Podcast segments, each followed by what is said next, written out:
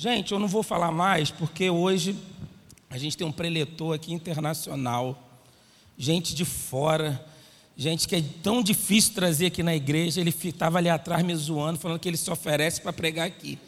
Mentira, ele é muito difícil. Dizem lá no recreio que ele é meu irmão, mas é mentira, porque eu sou mais bonito. Pessoal que é do Nordeste, todo mundo acha que é igual, né? Mas eu sou do Nordeste aqui do Jabu, de senador Camará. Pastor Marcos Verton o, o embaixador do Recreio dos Bandeirantes, né? Porque o cara já ganhou como cidadão carioca. Paulo, ele já chegou aqui perguntando por você. Eu falei que você tá uma vergonha com esse cabelo. Olha o cabelo, Marcos. PH não sabe disso, não. Né? Queridos, o Marcos é tímido, então eu já vou falar aqui para vocês. O Marcos tem um testemunho de vida maravilhoso, de cura, vocês sabem muito bem. Ele tem um livro aqui falando sobre o poder dos relacionamentos. Ó, um livro que você lê numa viagem do BRT, rapidinho. E vai estar lá na recepção com a nossa irmã Mira. Você pode passar lá e comprar para você e abençoar outras vidas também. Amém? Marcos, a casa é sua. Fica à vontade e deixa Deus te usar. Boa noite, gente. Deixa eu me organizar aqui. Bom demais poder estar com vocês, voltar aqui, já vim algumas vezes. E nessa tarde abençoada, estou tendo o privilégio de retornar na igreja de gente tão preciosa como vocês, meu amigo pastor Davidson, Luange, são gente que eu amo demais. Mas vamos ouvir, na verdade, vamos continuar ouvindo a voz do Espírito Santo. Quantos vieram para ouvir a voz do Espírito Santo? Levanta assim a mão assim, eu quero ouvir. Fala assim, eu quero ouvir a voz do Espírito Santo nessa tarde. Eu quero contar uma história para vocês. Não quero fugir do tema do ano da vida da igreja, mas quero permanecer nele, mergulhar. E talvez a pandemia chegou no mundo, a pandemia chegou em Campo Grande, na verdade saiu hoje 98,5 municípios do Brasil já chegou esse problema gravíssimo de saúde. E aí você diz assim: ah, então esse ano eu não vou mergulhar em canto nenhum, só se for num balde ou numa banheira de álcool em gel. E deixa o tema para lá, e deixa a visão que Deus gerou no coração da liderança para a igreja, para a igreja para lá. Mas não. Nessa manhã, nessa tarde, eu quero compartilhar com vocês como é que a gente vence a síndrome do algum dia. Algum dia esse ano eu vou mergulhar profundo. Então, abre a tua Bíblia, Êxodo, capítulo de número 33. Nós iremos ler o versículo de número 12 até o versículo de número 21. Ou acessa aí no seu smartphone, no seu tablet, no seu iPad, acompanhe o texto comigo. Nós ouvimos a palavra de Deus com a Bíblia aberta. Não sei se tem aqueles que estão acompanhando pela internet, se a mensagem está sendo gravada, mas que Deus abençoe a cada pessoa que vai ouvir essa palavra que o Senhor quer compartilhar com você e comigo. Acompanhe então Êxodo capítulo 33, verso de número 12. Disse Moisés ao Senhor: Tu me ordenaste, conduza esse povo, mas não me permite saber quem enviarás comigo. Disseste: Eu o conheço pelo nome e de você tenho me agradado. Se me vês com agrado, revela-me os teus propósitos para que eu te conheça e continue sendo aceito por ti. Lembra-te, lembra-te que essa nação é o teu povo. Respondeu o Senhor: eu mesmo o acompanharei e lhe darei descanso. Então Moisés lhe declarou: Se não fores conosco, não nos envie. Como saberemos que eu e o teu povo poderemos contar com o teu favor se não nos acompanhares? Que mais poderá distinguir a mim e a teu povo de todos os demais povos da terra? O Senhor disse a Moisés: Farei o que me pede, porque tenho me agradado de você e o conheço pelo nome. Então disse Moisés: Peço-te que me mostres a tua glória. E Deus respondeu: Diante de você farei passar toda a minha bondade, e diante de você proclamarei o meu nome, o Senhor. Terei misericórdia de quem eu quiser ter misericórdia, e terei compaixão de quem eu quiser ter compaixão. E acrescentou: Você não poderá ver a minha face, porque ninguém poderá ver a minha face e continuar vivo. Verso 21. E prosseguiu o Senhor: Há aqui um lugar perto de mim, onde você ficará em cima de uma rocha.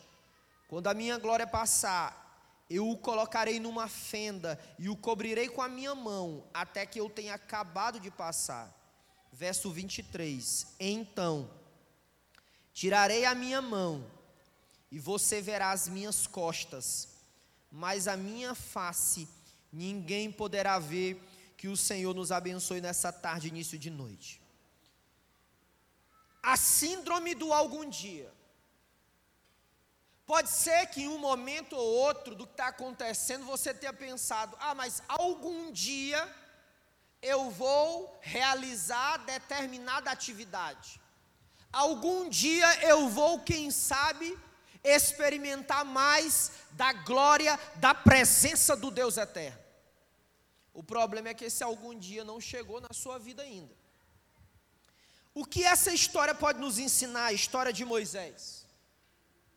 que existem pelo menos quatro tipos de pessoas no mundo. Existem aquele grupo de pessoas que eles se contentam vasculhando, estudando, vasculhando e estudando e param por aí. Existe um outro tipo e grupo de pessoas que são aqueles que estão apenas na superfície eles pedem a bênção de Deus, eles clamam a bênção de Deus, eles se interessam apenas pela bênção de Deus. Mas existe um outro grupo de pessoas que eles até se dispõem a experimentar a glória de Deus. Eles até cantam sobre a glória de Deus, eles até se fazem presentes na congregação, mas eles ainda não conseguiram experimentar a glória de Deus. Mas o quarto grupo, que é o grupo que Moisés pertence, é o grupo de homens e mulheres que eles anelam a presença de Deus, eles clamam a presença de Deus, eles entram debaixo do mover de Deus e eles dizem para si mesmos: Eu quero mergulhar nas profundezas da graça, eu quero experimentar coragem, ânimo, fôlego, esperança, em vez de pânico, medo, desespero, eu quero experimentar a glória de Deus. Moisés é o seu nome. Moisés assume uma dura missão. Ele tem que levar mais ou menos meio milhão de pessoas ao lugar, ao lugar aonde Deus havia apontado, ao lugar que é chamado de Canaã. Moisés está caminhando com o povo, em Êxodo 28, aquele povo cansado emocionalmente, cansados fisicamente, eles se desesperam porque Moisés sobe no monte para buscar a glória de Deus, para ouvir a voz de Deus, e o povo diz assim: Olha, Moisés está demorando, vamos fazer uma imagem, façamos um bezerro de ouro, para que possamos vê-lo e o adorá-lo. No livro de Êxodo, esse povo é chamado de um povo de dura servil. O Antigo Testamento foi escrito na língua hebraica, nos originais, inspirados pelo Espírito Santo. E quando o autor diz assim, povo de dura servil, a expressão usada ali é como um animal que não consegue obedecer ao seu Senhor. Mas esse povo goza da misericórdia de Deus. Esse povo goza do favor de Deus. Moisés chega num momento importantíssimo, que era um momento de avançar, de seguir, de ir adiante, mesmo no deserto, Moisés diz assim: Senhor, tu me mandou conduzir esse povo, tu só não me falou quem é que vai comigo. Porque eu não estou dando conta de conduzir esse povo. Eu não sei se você conhece, você já leu ou você já ouviu mas a maneira com que Deus trata Moisés, esse homem que pede a glória, a presença de Deus, a maneira como ele trata com Moisés, só tem dois homens no Antigo Testamento que Deus trata da maneira que dizer, de dizer assim: Eu conheço você pelo nome. É Noé, em Gênesis capítulo 6, verso 8. E aqui é a pessoa de Moisés. Quando Moisés vai para a presença de Deus e começa a conversar com Deus, Deus diz assim para ele: Olha, eu vou com você. Sabe o que Deus está dizendo? Deus está dizendo assim: Olha, eu tenho um compromisso com você. Mas Moisés, ele insiste com Deus.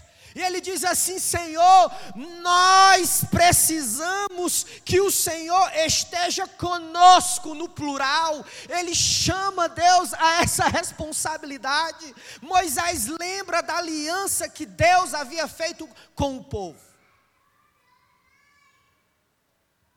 Preste atenção. Quando Deus assume o compromisso com Moisés, ele lembra da idolatria do povo. Sabe por que eu respeito e amo essa igreja? Porque é uma igreja da palavra, não é uma igreja de misticismo bíblico, mas é uma igreja sólida na palavra. Tem alguns por aí dizendo nas mídias sociais, nos púlpitos de igrejas, que Deus não disciplina seus filhos que Deus aceita cada um de nós de qualquer maneira. Isso não é verdade. Sabe quem Deus aceita? Aqueles que entendem que pecaram contra Deus, aqueles que entendem que precisam da sua graça, da sua misericórdia. E aí, no verso de número 14, no verso de número 14, Deus responde assim: Eu vou estar com vocês e vou dar descanso.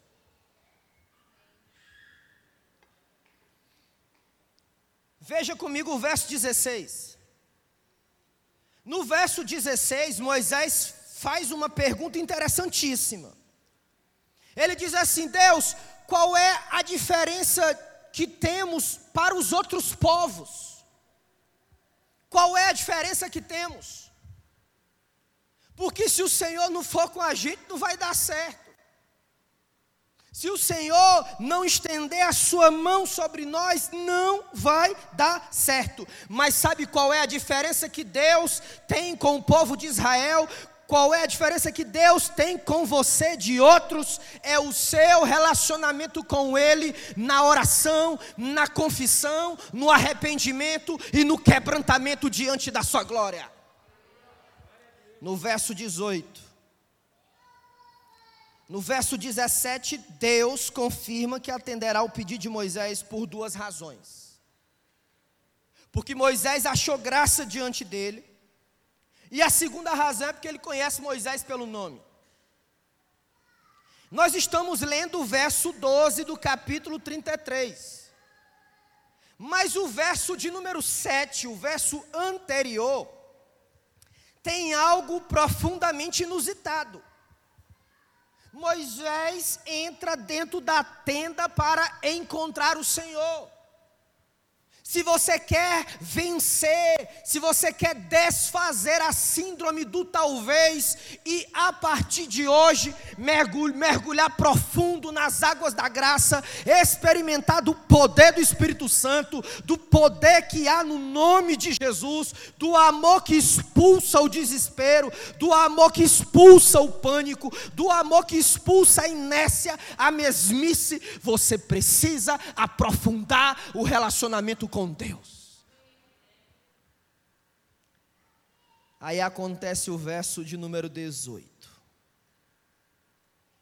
Moisés vai conversando, verso 12, verso 13, 14, 15, 16, 17. Moisés, ele conversa com Deus. Essa é uma grande diferença do cristianismo para as outras religiões. Para as outras religiões eu preciso fazer muitas coisas para ser agradado de Deus. Mas no cristianismo não. No cristianismo eu obedeço não para ser amado, mas no cristianismo eu obedeço porque eu já fui amado. Aí Moisés fala para ele assim: Me revela a tua glória. Oh, gente, nós poderíamos pregar três dias, de manhã, de tarde, de noite. De manhã, de tarde, de noite. Com esse pedido de Moisés. Veja o coração de Moisés. Talvez não foi um vírus que maltratou esse povo aqui, mas foi o cansaço, o desgaste físico, a murmuração, a incredulidade, a preguiça, a indiferença, a idolatria. Mas diante de todas essas coisas, no meio de um cenário como esse, Moisés diz: Revela-me a tua glória. Você já pensou nisso? Você já pensou no negócio desse? No dia 11 de março desse ano.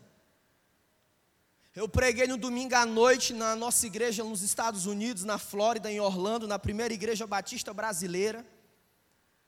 Fui para a casa dos meus anfitriões dormir. Quando eu acordei de manhã, o mundo era outro. O presidente americano chama a a imprensa na Casa Branca e diz: Olha, nós vamos fechar isso aqui, corta os voos, e o negócio o rebuliço foi muito grande. E eu digo para vocês, naquela hora o meu coração se inquietou de tamanha maneira que eu coloquei a mão na cabeça e disse: E agora? Será que algum dia, será que algum dia eu vou ver de maneira intensa um derramar do Espírito de Deus no mundo, porque eu sonho com isso. Eu sonho desde a época do seminário teológico batista lá no Ceará, quando eu lia sobre a história dos avivamentos espirituais. Grandes moveres do poder de Deus que sacudiu o mundo. Eu disse, Deus, eu quero ver isso. Mas como? E eu pensei, e agora? Eu preciso voltar rápido para encontrar minha família, porque o mundo mudou. Era uma segunda-feira de manhã, eu já tinha comprado a passagem. Na segunda noite, nós já estávamos nos organizando para a terça de manhã sair dos Estados Unidos, vir ao Rio de Janeiro, sair daqui e ir a Fortaleza encontrar a família. Fiquei 30 dias ali. E eu clamando a Deus pedindo ao Senhor força, coragem, paixão e visão para atravessar e conduzir a igreja dele em tempos tão difíceis. Ô gente, nós só vamos conseguir passar por tudo isso se nós ouvirmos essa palavra de mergulharmos profundo, quebrando, desfazendo a síndrome do algum dia e dizendo: Senhor, nessa tarde me revela a tua glória.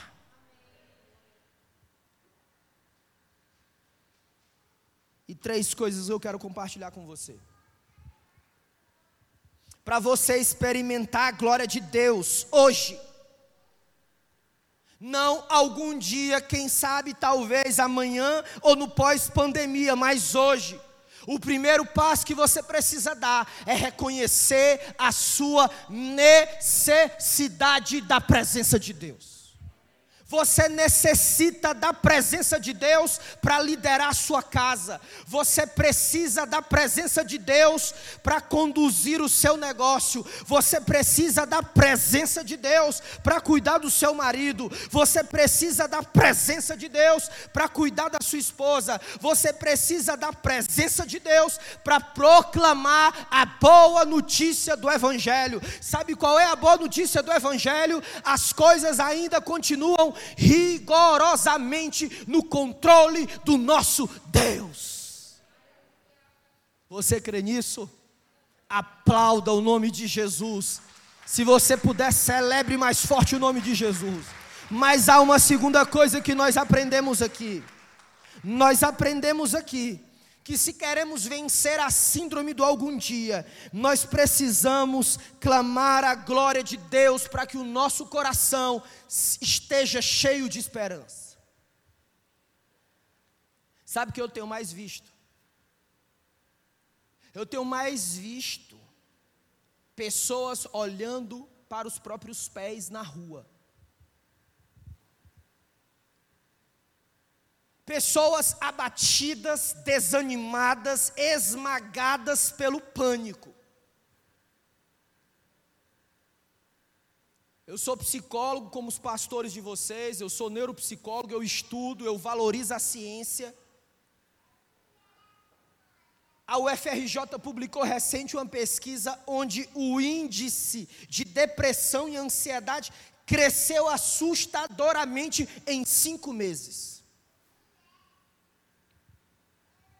E o que nós não podemos ser.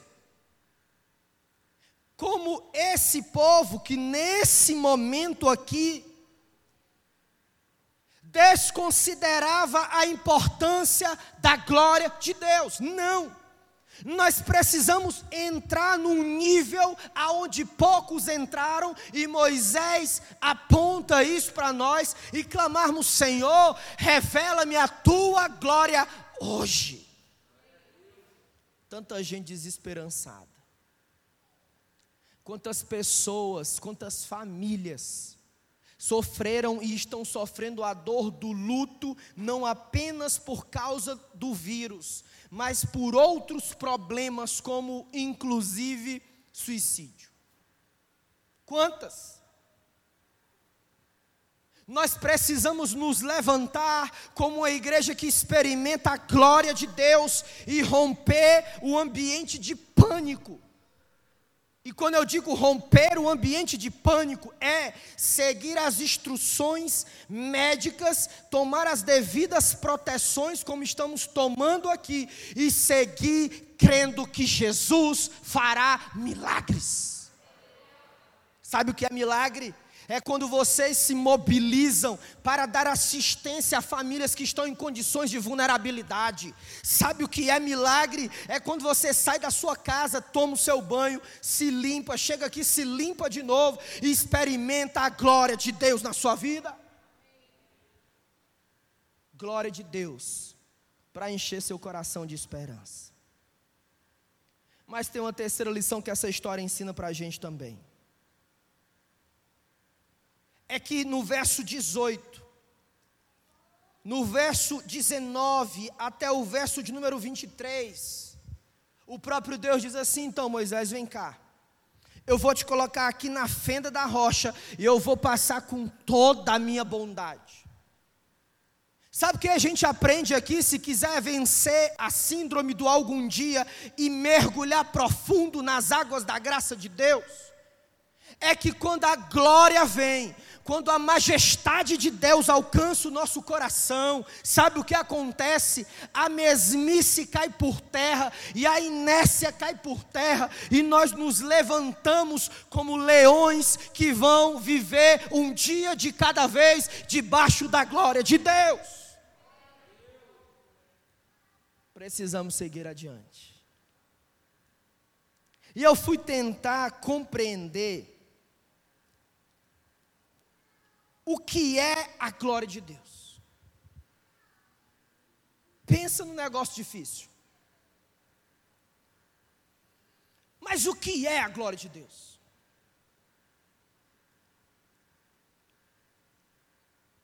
O que é a glória de Deus? Sabe o que é a glória de Deus? É a plenitude, é o, é o todo da exibição da sua perfeição.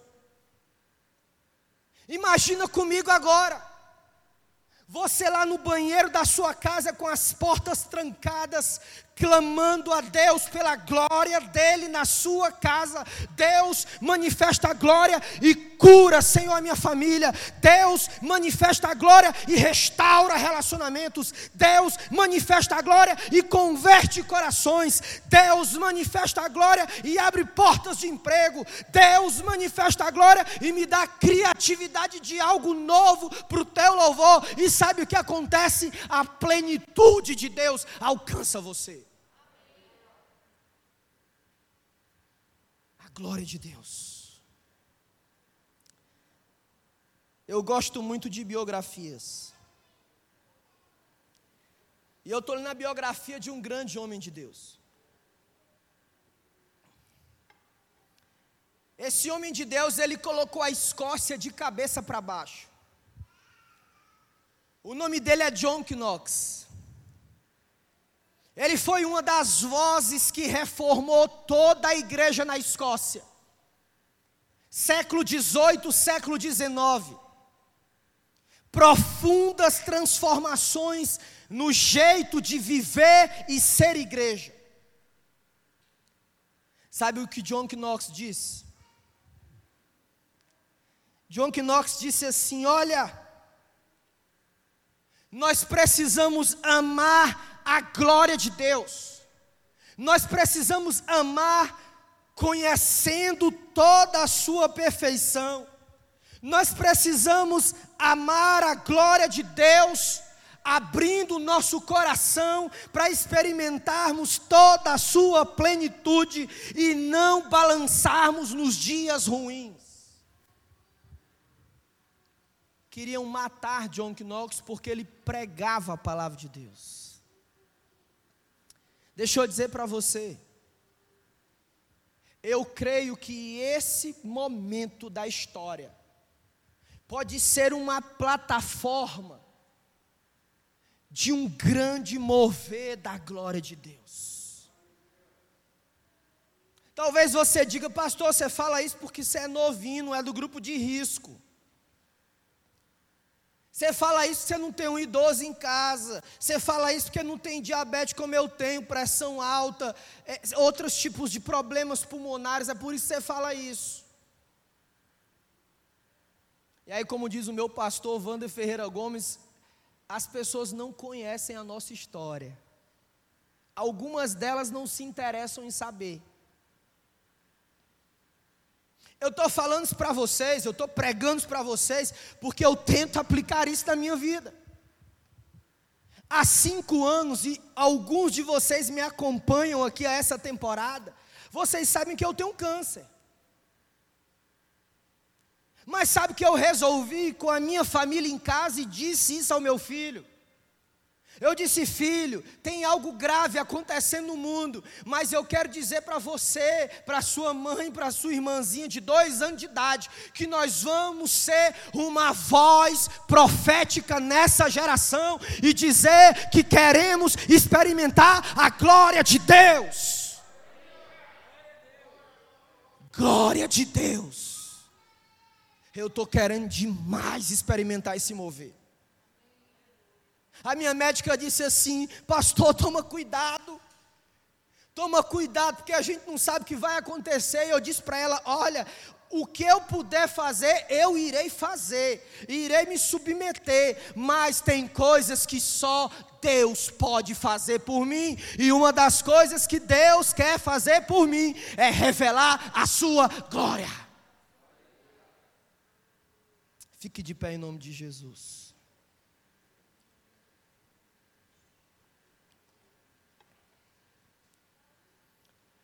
Nós ainda temos alguns minutos. E eu quero aproveitar esses minutos, nós queremos adorar o Senhor junto com você. Nós vamos fazer um apelo aqui ao teu coração. Se você diz, olha, pastor, eu não consigo ainda entender o que o Espírito Santo quer fazer. Mas hoje à noite você só precisa entender uma coisa. O que o Espírito Santo quer fazer com você é revelar toda a plenitude, toda a perfeição, a glória de Deus sobre a sua vida. Eu não sei a sua realidade, mas é a realidade que o mundo todo está vivendo. Mas de uma coisa eu sei.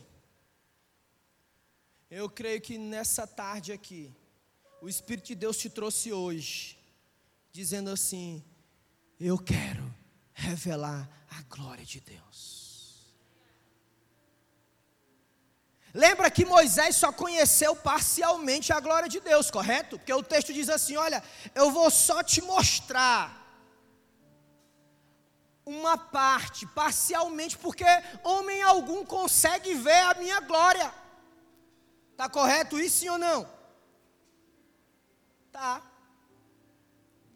Mas sabe quem foi a expressão total da glória de Deus? Jesus. Repete comigo, Jesus. Pode ser melhor, Jesus. Expressão da glória de Deus, diga. Jesus, expressão da glória de Deus. Então significa dizer, se nós queremos experimentar a glória de Deus, nós precisamos experimentar a pessoa de Jesus Cristo de Nazaré. E só tem um jeito de eu experimentar: é entregar o coração no altar do Senhor. Dizer, Deus, o meu coração está aflito.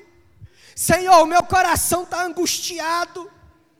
Senhor, eu estou abatida, desanimada, frustrada, ferido, mas eu quero nessa noite experimentar Jesus, a glória total do Senhor você quer isso para a sua vida, eu convido você a se ajoelhar onde você está. Tomar todos os cuidados, se ajoelhar dizendo assim: Eu quero a glória de Deus sobre mim. E você vai louvar essa canção aí em oração. Você vai ouvir a canção, você vai suplicar através dessa canção para que o Senhor manifeste a glória dele sobre você e sua casa. Aleluia. Nós vamos adorar o Senhor. E na sequência a pastora Luange vai nos levar em oração na presença do Deus Altíssimo. Adore comigo em nome de Jesus.